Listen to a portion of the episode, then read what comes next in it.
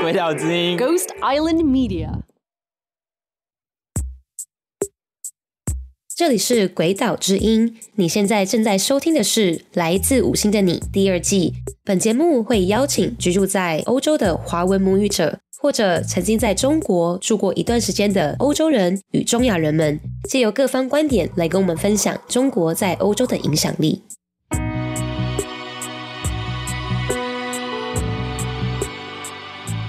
欢迎回到《来自五星的你》，我是鬼岛之音的 Emily。今年三月中，中欧亚洲研究中心智库 （CEIAS, Central European Institute of Asian Studies） 他们发表了一份中欧亚国家的报告。报告里面，他提到波兰跟中国的关系正在升级中，包括国家的元首以及高层的往来，还有波兰企业对中国市场的依赖。另外，波兰在一份外交策略的文件中也明确提到中国为二零二二到二零二六年的外交和发展政策目标的关键伙伴。但报告里也提到，对于中国，并不是所有的政府机关或是人民代表都有共识。今天我们来了解波兰。我把麦克风交给主持人陈映云。本期采访时间为二零二二年十二月二十八日。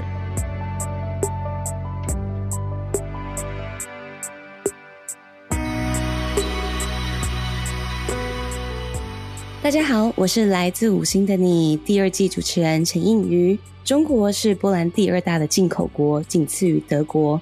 波兰也是中国“一带一路”核心丝绸之路的伙伴，但波兰同时也是北大西洋公约组织的成员国。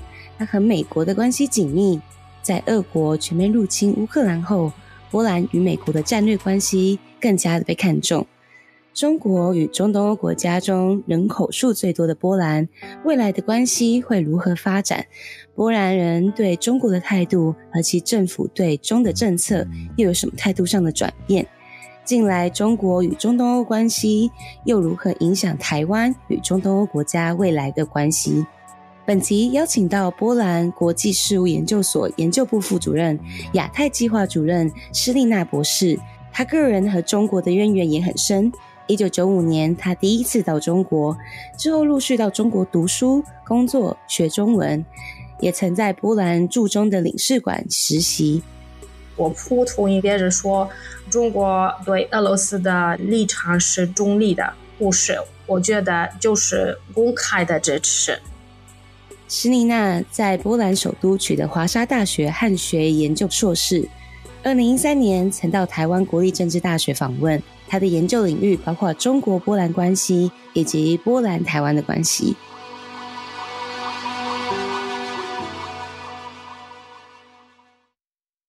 今天非常荣幸可以邀请到施丽娜博士，博士，请你跟我们的听众朋友打声招呼。呃，主持人，哎，你好，大家好，我非常高兴有这样的机会和你们聊天，和你们说我呢和中国有什么关系，有什么经验，谢谢你。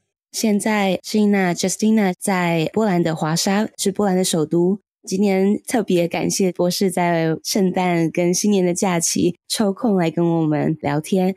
今天呢，希望可以针对施丽娜博士在这个领域的专业，还有你自己个人的经验来跟我们分享。首先，我是比较好奇，博士，你是什么原因让你对研究中国有这么大的兴趣？啊，就是我的故事是特殊的，因为我从小时候，因为我姨妈与我妈妈的妹妹，她是华沙大学中文系的毕业生，然后她毕业以后，她在我们的波兰外交部工作，所以她在在北京、在上海工作，因为她我我姨妈她没有丈夫，没有孩子，所以我有这样的感觉，但是我第二个妈妈。啊，所以我还记得我小的时候，我去他的房子，他住在华沙，我住在小城市里，华沙不太远。还记得在他的房子有很多从中国来的家具，还有很多书，就是如果你打开这样的书，有很奇怪的汉字，我不太清楚是什么。所以，呃，我从小时候知道离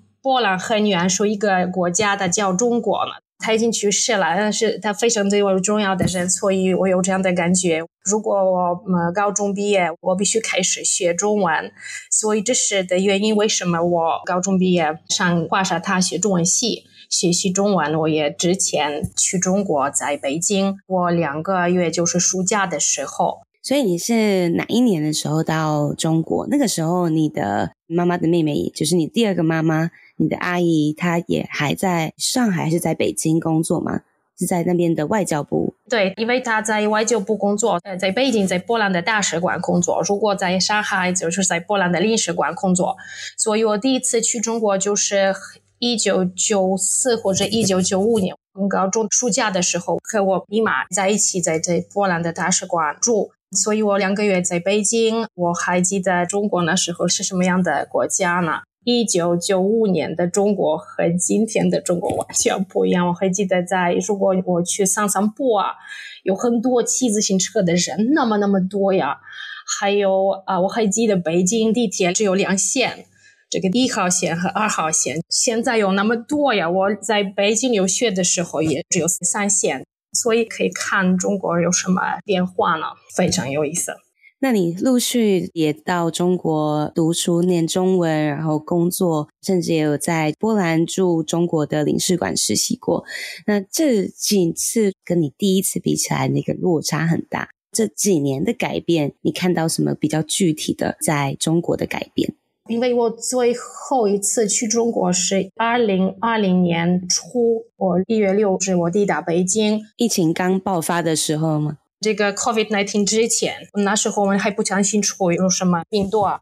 那时候我大吃一惊，因为我和中国的教授、研究员，他们要讨论这个中国外交政策、中中国关系、中东国家的关系是等等。但是最大的新的想象在在北京就是数字化，我不太清楚可以不这样说，数字化就是这个规模很大。这两个例子，第一个例子就是我，呃，我们在人民大学也要和一个教授见面，就是讨论这个中国外交的的情况、政政策。所以我们坐地铁去呃人民大学，但是我们不能进去这个大门口，我们不进去，为什么呢？因为他们应该扫描我的脸。啊，有什么照相机？他们要扫描了我的脸，但是他们说我我们呃进不了呢，因为我们不是人民大学的学生，我们不是人民大学的教授呢。所以我告诉这个 bodyguard 警卫，我要和这个教授见面。他说啊，我在这个大学那么多教授，我不认识你，不能进去啊。在我们手机我这个微信给他们看，我用中文的写的 conversation，所以他说哈，你可以进去。对我来说有点奇怪，在北京留学的时候，就是二零零五、二零零六，我在北京大学留学，但是我也可以去别的大学，人民大学、清华大学、北京大学，就是没有什么问题。但是呢，现在不能，因为他们有这个 cameras。第二个例子就是，我要去买礼物给我妈妈，去什么礼物？在北京，如果老外要要买什么礼物，他们去秀水街。就是一个超市或者什么 mall，你可以买什各种各样的东西。所以我去这个地方要买什么礼物，但是那个人说他应该给我拍照片。我说我不用了，为什么你要给我拍照片？他说因为我应该给你发票。我说我不用了，就是我个人的事情，跟我的工作没关系，就是要买我妈妈的礼物，我不要这个发票。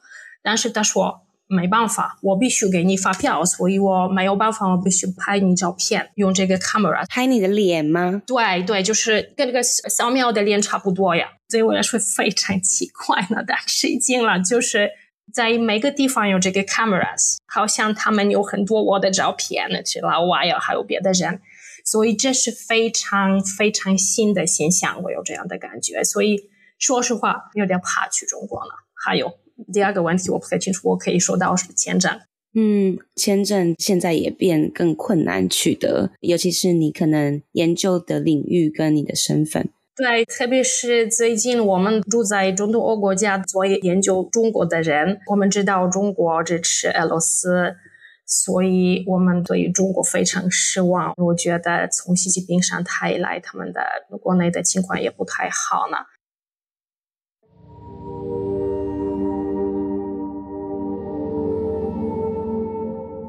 其实，因为波兰跟中国的关系这几年也有不小的变化。波兰是在中东欧国家里面人口数最多的，那跟中国其实也是有在“一带一路”跟新丝绸之路上面的合作关系。但是波兰就是在整个欧洲的战略地位上，尤其是在俄乌战争爆发之后，其实又更加的凸显它在北约的最前线。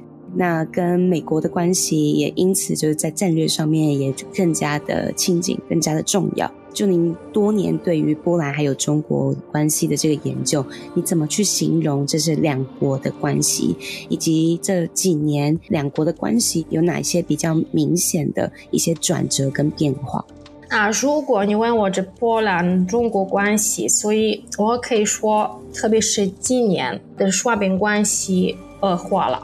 越来越不好。我今年最重要的原因就是俄罗斯入侵乌克兰和中国对俄罗斯表示支持。我觉得就是公开的支持。我不同意别人说中国对俄罗斯的立场是中立的，不是。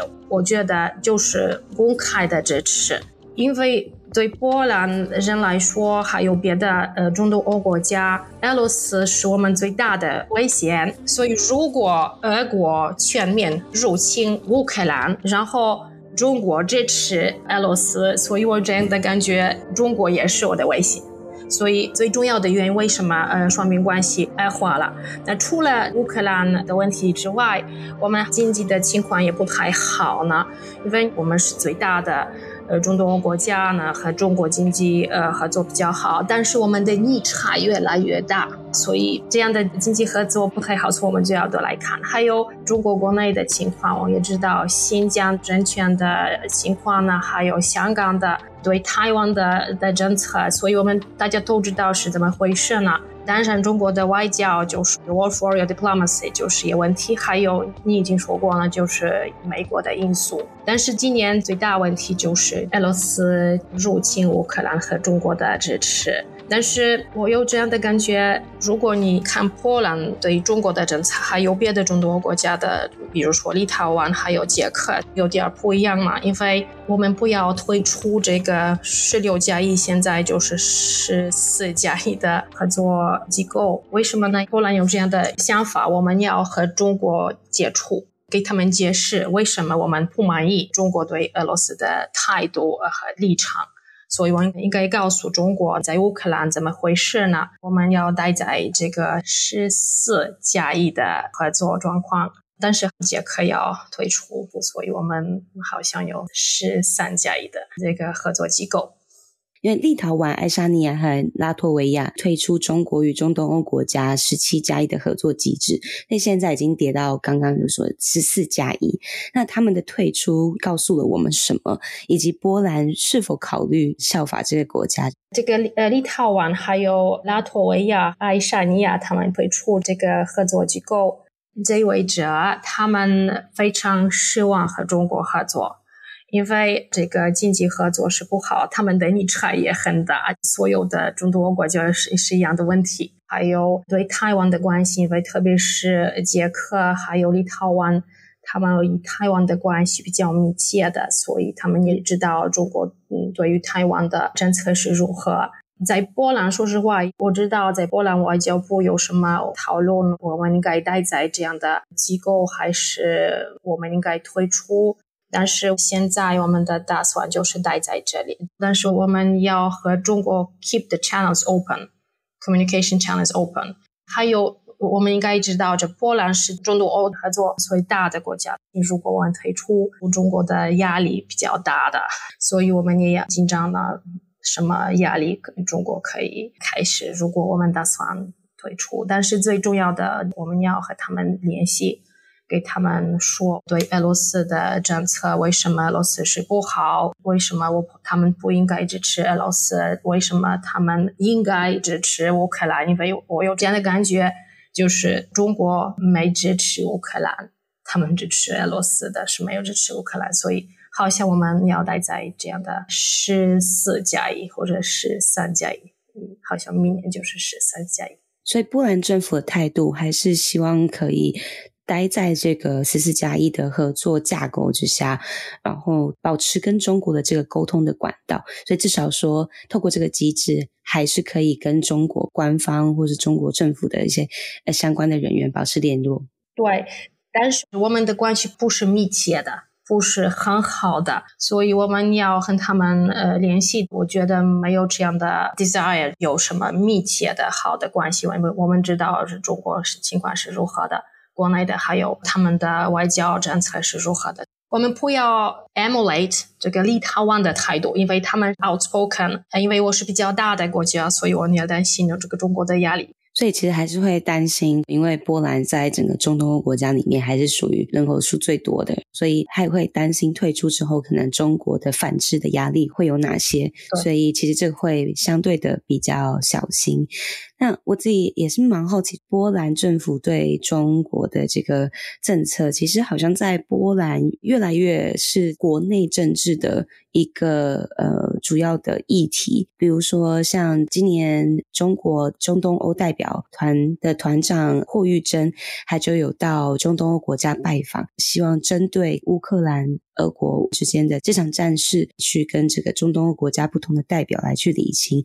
但是有趣的是，就是说他在中东欧的时候，就是并没有跟波兰外交部任何的高层见面。这是跟其他中东欧国家不一样，反而是比较强硬的，就是你来见我，我没有要见你。对呀。那另外一方面，波兰总统在二月的时候也参加了北京的冬奥开幕会，那这个在国内好像也引起了蛮大的反弹。波兰政府到底对中国的态度是怎么样子？其实是关系并不好，但是是不是这个压力还是在的？关于我们的总统访问中国、访问北京奥林匹克之前，还强调的是，他去中国有两个目的。第一，就是讨论呃我们的经济的合作，就是跟你差是这样的话题最重要，因为就是之前的战争。第二个目的就是讨论这个俄罗斯的政策，因为那时候。我们有些人说，从美国来的什么消息，就是俄罗斯准备开始这样的战争。但是你说的对，在波兰国内有什么批评波兰的总统去访问中国，特别是那时候，呃，习近平和布廷见面了。但是总统的 office 怎么解释？除了这个经济话题之外，呃，我的总统呃也讨论这个乌克兰、俄罗斯的情况，他们也要告诉习近平，普京要开始这样的战争。你也说过，就是霍玉珍大使从中国来到呃中东欧国家，就是四月和五月份，他们来到八个呃中东欧国家。包括波兰，波兰外交部他们呃说他们不会跟他见面，因为那时候霍玉珍访问呃中东欧国家的目的就是解释一下中国对俄罗斯的立场，但是我们知道他们的立场是如何的。我们知道他们来到波兰或者别的国家跟我们聊天，中国没变化他的立场，所以我觉得没有什么话题跟他们说，呃，所以这是 signal，我们对中国的政策是非常不满。所以现在我觉得我们的政策比较 clear，就是我们要和中国接触，但是他们的对于俄罗斯的支持是非非常大的问题。啊，uh, 我们也告诉他们，就是说，今年是这个十六加一的 tenth anniversary，就是十年前他们因为这个合作纪念日嘛，合作机制的纪念。对，因为他二零一二年在华沙设计，所以有这样的很大的压力从中国来的，我们应该 celebrate 这样的 anniversary。但是我们波兰还有别的中东欧国家说，我们没有什么 celebrate，因为这样的机构。快要死了，说实话，因为现在有三个国家退出了，没有什么 tangible results。还有俄罗斯有战争，中国支持俄罗斯，所以没有什么 celebrate。也是波兰对中国的什么消息，我们的关系真的不好，所以我我可以这样描述我们对中国的立场和政策。就说这个中国单方面希望去庆祝这个合作机制满十年，但是中东欧国家基本上是觉得这个合作机制已经没有本来该有的作用。那是什么原因导致这个机制基本上是没有达到他真的合作上面的期待或是目标？是因为双方的态度跟预期不同吗？因为 there were some pledges from the Chinese side that they would like to expand their investments in Poland or in C countries, and they would like to open the market It's all market for our export, but you know, those pledges did not materialize. So this is the biggest question, the biggest problem for our side. And 第二个问题就是因为他们觉得中东欧国家是发展中国家，从他们角度来看，我们和非洲国家和拉丁美洲国家差不多。 如果中国要投资在中东欧国家，他们给我们什么 loans or credits？对我来说不太好呢，因为我们大部分的中东欧国家、欧盟的国家，所以我们有很多较便宜的钱我们可以用。但是他们给我们什么 credits or loans，他们用一样的模式在非洲或者拉丁美洲，对我来说这是不好呢。我还记得习近平二零一五年说，中东欧国家就是发展中国家，所以从我们角度来看有点奇怪，这是很大问题。还有第三个问题，他们说我们有这样的十六加一的合作机构，比如说波兰要和中国双边的什么访问，他们说啊，我们的总统或者我们的总理要访问中国，我们要请中国的总理访问波兰，他们说那不用我不用了，我们有这样的状况啊，每年有 summit 这个高峰会。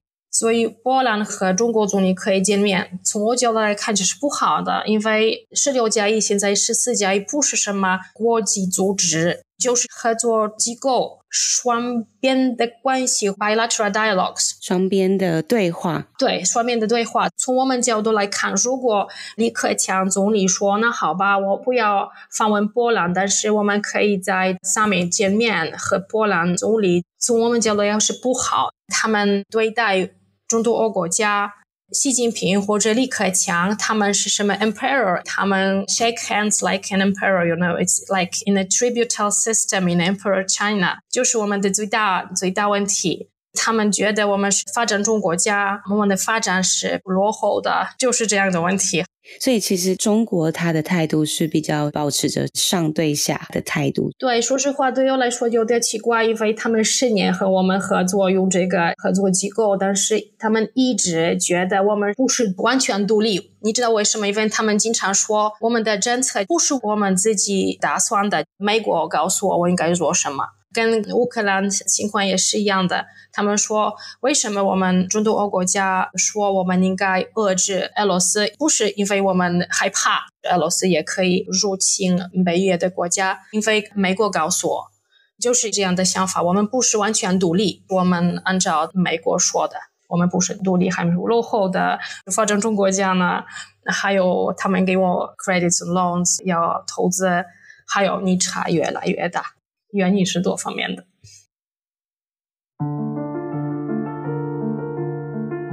最近我看了一个民调，主要是了解说波兰人现在对中国的态度还有想法。根据二零二二年八月欧洲政策研究中心的民调，有四十一点五 percent 的受试者对中国有负面的看法。然后几乎一半的受访者在过去三年改变他们对中国的态度，三十四 percent 是更加负面的。您怎么看这项研究？波兰大众整体对中国的态度，在过去这一年、两年，有哪一些关键的事件是改变了波兰人们对中国的想法？说实话，这个波兰人对中国这么负面的态度，和别的中东欧国家是差不多一样的。我们的态度是比较中立或者 positive，现在就是负面的。为什么呢？我觉得有三个、四个原因。第一就是新冠疫情，特别是所谓的口罩外交，因为那时候中国对欧洲第一次用这个虚假信息。这个 disinformation 假讯息，假讯息，对，从 COVID-19 从大流行开始，比如说他们说 COVID origin 就是在意大利，在美国呢，他们也说西方的疫苗是不好的，这是第一个原因。啊、呃，第二个原因我觉得就是中国对立陶宛的压力，嗯，制裁跟压力，对，就是我觉得也是原因。因为说实话，这样的情况就是不一定对于立陶宛，也是别的公司，德国的公司供应链武器化，weaponization of supply chains 是第二个原因。供应链武器化是吗？对。第三个原因就是俄罗斯对乌克兰侵略。还有中国表示对于俄罗斯的支持啊，还第四个原因就是中国国内的情况，特别是新疆和西藏也是，还有香港抗议啊，他们没有什么 autonomy，the end of autonomy of the 香港，所以我觉得是有四个重要原因，为什么波兰人还有中东欧国家的人一般来讲他们的态度关于中国是比较负面的。说实话，在全欧洲。所有的欧洲国，包括匈牙利也是，因为他们的政府和社会的看法是不一样的，所以我们可以说，一般来讲，欧洲老百姓他们的态度对中国又是比较负面的。所以，整个在中东国家的这些大众，可能在这一两年，确实对中国口罩外交、疫情上面的假讯息，或是说支持俄罗斯在战争这个论述，特别的不满。但是，就我了解，是不是说中国对立陶宛的制裁，其实更让波兰一般的人民有很大的反弹？对于这件事情，其实比其他的还要更加的生气，更加的愤怒。不能说老百姓一般的人讨论这个情况，在别的国家是一样的。我们讨论国内的情况，不是国外的。所以，波兰一般的老百姓好像他们也不太清楚，但是。我们在外交部、在中政府、在研究院的人，他们讨论，他们知道怎么回事呢？中国是什么政策？对立陶宛做什么？但是如果你说，你问我，波兰的老百姓就是社会，没有那么大的讨论呢？了解。那刚刚就有提到所谓的假讯息、资讯战。俄乌战争爆发后，更多人关注这个面向。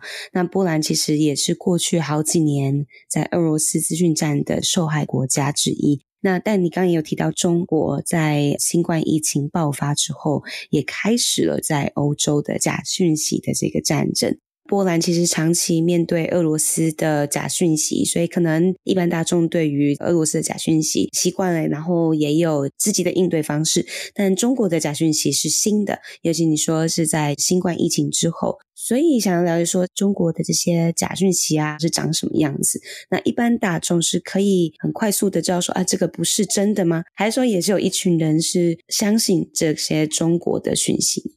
关于这个中国假讯息，咱们用在别的国家，或者他们一般来讲用中国政府、中国外交部啊，波兰不是目的啊，最重要的或者非常重要的。我觉得老百姓没有这个了解中国的假讯息是什么，特别是现在在乌克兰的战争，COVID-19，就是我觉得他们意识到了。中国媒体说 coronavirus，他们第一次发现在意大利或者美国，大家都知道这假讯息不是真的。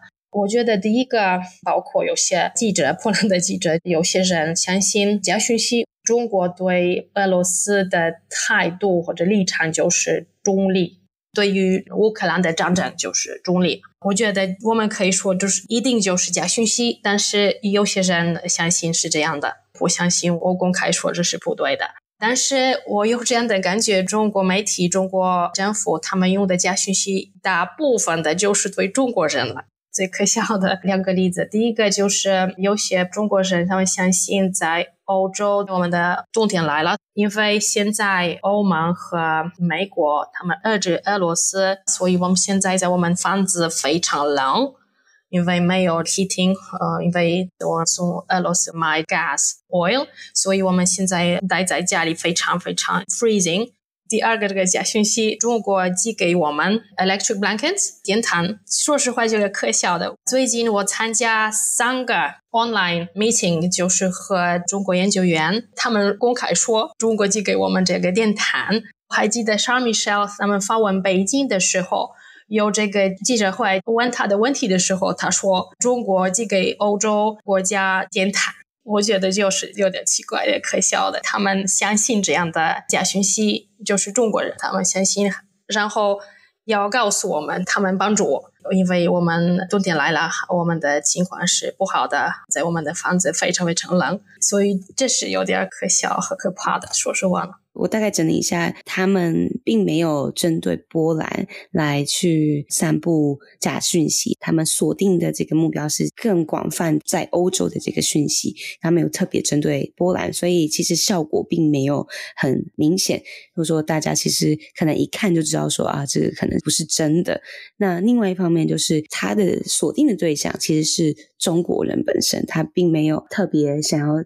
以这个讯息是针对波兰当地人，还是希望能够制造一个中国正在帮助中东欧国家，然后提供电台，然后怕他们冷呢？所以对，对你说 其实是做给中国人看的。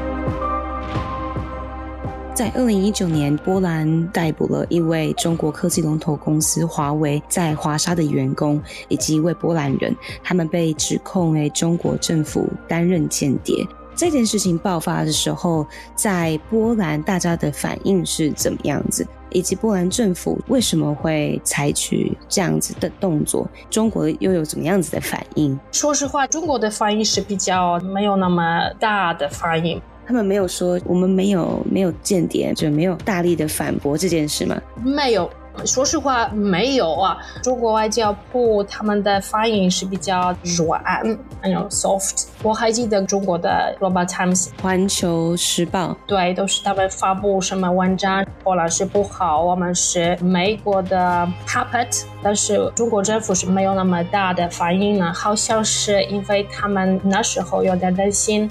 我们准备把华为或者中国的公司和 5G 有关的不能在波兰 operate 营运，好像他们要做这个 keep low profile。华为的工作人员以后，我们的关系没有那么大的变化。都要说有点奇怪，就是有这样的情况呢。关于这个华为的工作人员的事情。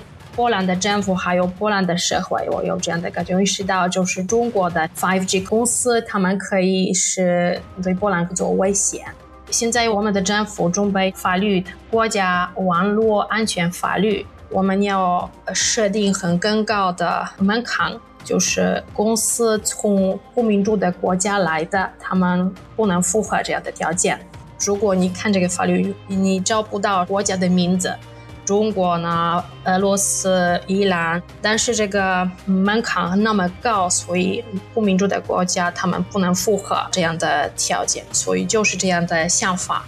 但是我们现在怎么说，大家都知道，特别是现在今年中国支持俄罗斯，所以呃，中国是从习近平上台以来 becoming even totalitarian country，所以我们意识到中国也是对波兰作为的威胁。所以，波兰政府正在拟定的数位安全相关法律里面，其实设定了很多的门槛跟条件。其实，他没有非常直接指出说哪一些国家或者说独裁专制的国家没有办法在波兰营运，但是他们会非常困难去符合这些条件。对，符符合条件，对你说的符合条件。尤其是俄乌战争爆发之后，更知道说可能要对待中国像对待俄罗斯一样，就是它是一个威权专制的国家，所以应该也要用相同的门槛去面对来自中国的威胁。但是我们还等这样的法律，他们准备这个法律比较长时间，三年四年。说实话，他们应该准备好了，但是我们还等着。那最后，在这一两年，其实中东欧国家对于中国的态度以及跟中国的关系有不少的变化。尤其在俄乌战争爆发之后，大家对于中国在自己国家的不管是投资开发，都相对的比较小心。那我也蛮好奇，波兰跟中国的关系恶化的情况之下，你怎么看？就是未来的发展，它会不会也会影响波兰？跟台湾的关系，我应该强调的是，就是波兰和台湾的关系也是比较密切的。但是呢，我们的态度或者我们的政策立场，比如说立陶宛和捷克是不一样的。他们公开的说，他们要加强和台湾的关系。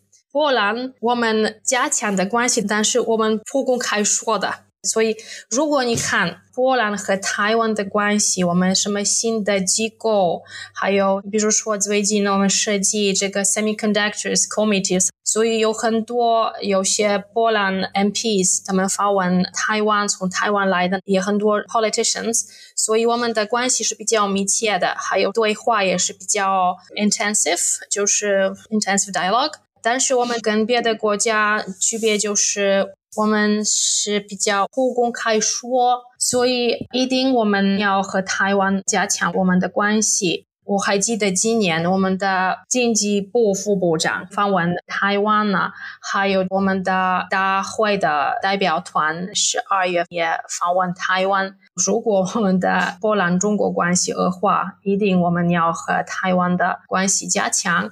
特别是我觉得现在欧盟有这样的。我们必须和台湾加强的关系，因为台湾是民主的国家，就是是是民主 democracy。如果我们说一个中国的政策，我们和中国讨论的时候，我们强调一个中国的政策不是原则，原则就是中国的想法呢。一个中国的原则意思是说，他们可以告诉我，因为你不能去访问台湾。我们有一个中国的原则。从我们的角度来看，一个中国的政策意思是说，我们可以自己打算 boundaries of this policy 也是非常重要。就是跟中国接触的时候说，我们的政策的 pillar 就是一个中国的政策，不是原则。就是这个政策，其实你们比较有弹性，可以去诠释它。没有什么，所以我们也要告诉他们，所有的欧盟的欧洲国家，他们有一个中国的政策，不是一个中国的原则。那最后就是想问 Justina，你自己在研究中国这么多年，自己也有到中国生活工作的经验，你自己对波兰跟中国的未来有什么样子的期待跟担忧呢？我们的未来就是最大问题。现在我觉得习近平第三任期，我有点紧张。中国的他们越来越 authoritarian country，专制，就是中国越来专制的国家。嗯、对于中国，还有对于世界别的国家，所以有点紧张。和中国的关系很难和他们合作。就是我们最大的问题。呃，你问我关于 expectations 期待，真的很难说，因为现在中国有很多国内的问题，COVID nineteen 是大的问题，他们有这个 zero COVID policy 的已经结束了，有很多人他们的情况是真的不好，这个经济也不好。我不要说中国要崩溃了，不是不是，当然不是，但是我非常担心他们的未来。他们的未来和我们的未来，因为大家都知道，很多的国家，欧盟的国家跟中国有关系，有些 interdependence。但是我真的想去中国，因为我 miss 中国，想中国，但是现在又非常非常怕。但是我真的希望他们有一点在未来，我不知道哈，在二十年、三十年，他们真的变成民主的国家。我祝他们的民主的呃政治情况了？因为我自己也会很想要去中国旅行，也想要多去看看，但我现在也很怕 去中国，因为记者的身份啊等等，然后台湾人啊，其实过去都很困难。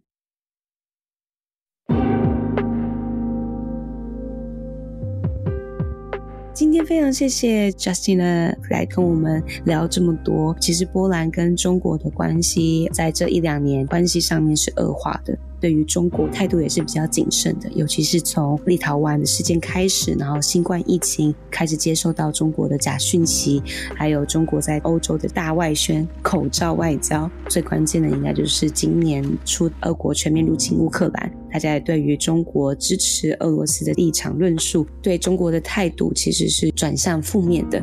其实不管是政府的层面还是民间，对于中国在中东欧国家的投资开发或者是任何的政策资讯。相对过往是比较小心。谢谢你，我非常高兴我有这样的机会和你聊天啊。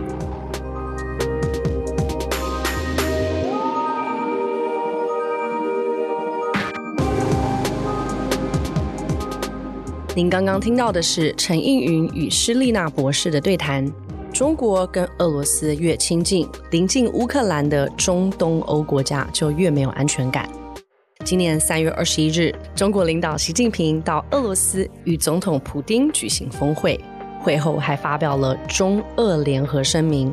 这样的好兄弟情谊，让波兰总理莫拉维茨奇直接反应说出，中俄结盟的轴心非常危险。